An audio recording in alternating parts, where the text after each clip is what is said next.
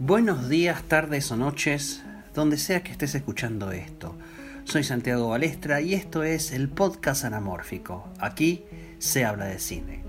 Te dejo mis redes sociales como arroba balestrasanti, tanto en Twitter como en Instagram, en Spotify y YouTube como el podcast anamórfico y si estás escuchando esto desde YouTube, por favor suscríbete y hace clic en la campanita para que se te notifique cuando doy a conocer algún contenido nuevo. En esta oportunidad quisiera hablarles de Peter Rabbit 2, guion de Patrick Burleigh y Will Gluck, basada en los personajes y cuentos de Peter Rabbit de Beatrix Potter y dirigida por Will Gluck. Eh, en esta oportunidad, Bee y el señor McGregor se casaron y el libro basado en las aventuras de su peculiar mascota Peter Rabbit es requerido por una editorial de peso que le ve potencial de bestseller. Esto llevará a la pareja, al conejo y a su familia a la ciudad de Londres, donde un infortunado apelativo de mala semilla que le cae a Peter dará inicio a una extensa aventura por la ciudad. Esta secuela de Peter Rabbit, a diferencia del desigual tono de la anterior, tiene muy claro que es una película para niños y esa claridad en ningún momento le juega en contra a lo que es una película que es indudablemente entretenida y bastante bien escrita. En 90 minutos de duración, la película no solo entrega efectivas piezas de acción adecuadamente sazonadas con acertados momentos de comedia, en su mayoría física, sino que éstas también se mueven a lo largo de tres ejes temáticos.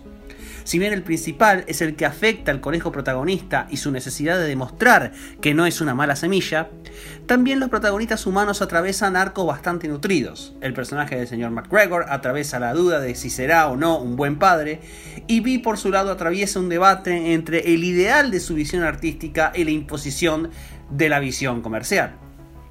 En materia visual tenemos una película con claves altas de iluminación y colores saturados que consiguen transmitir ese aura del libro de cuentos en el que se inspira.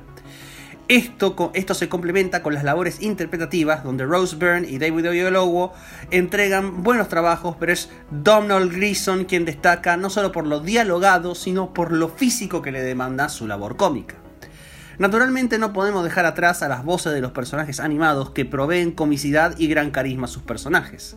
Si bien James Corden entrega una labor eficiente, el lauro en particular va para Margot Robbie, Elizabeth Debicki y Amy Horn, quienes interpretan a las hermanas de Peter.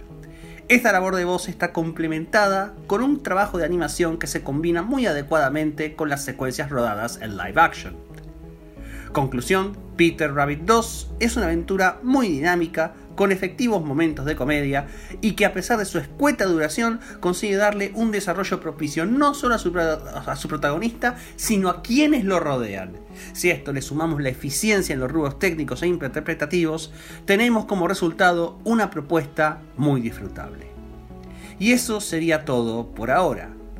Te dejo mis redes sociales como arroba balestrasanti tanto en Twitter como en Instagram en Spotify y YouTube como el podcast anamórfico. Y si estás viendo esto, oyendo esto, por supuesto, desde YouTube, suscríbete, hace clic en la campanita, déjame un buen like y por favor comenta, así se inicia un lindo debate que le da a entender al algoritmo de YouTube que algo acá se está cocinando. Eso sería todo, soy Santiago Balestra y nos vemos la próxima.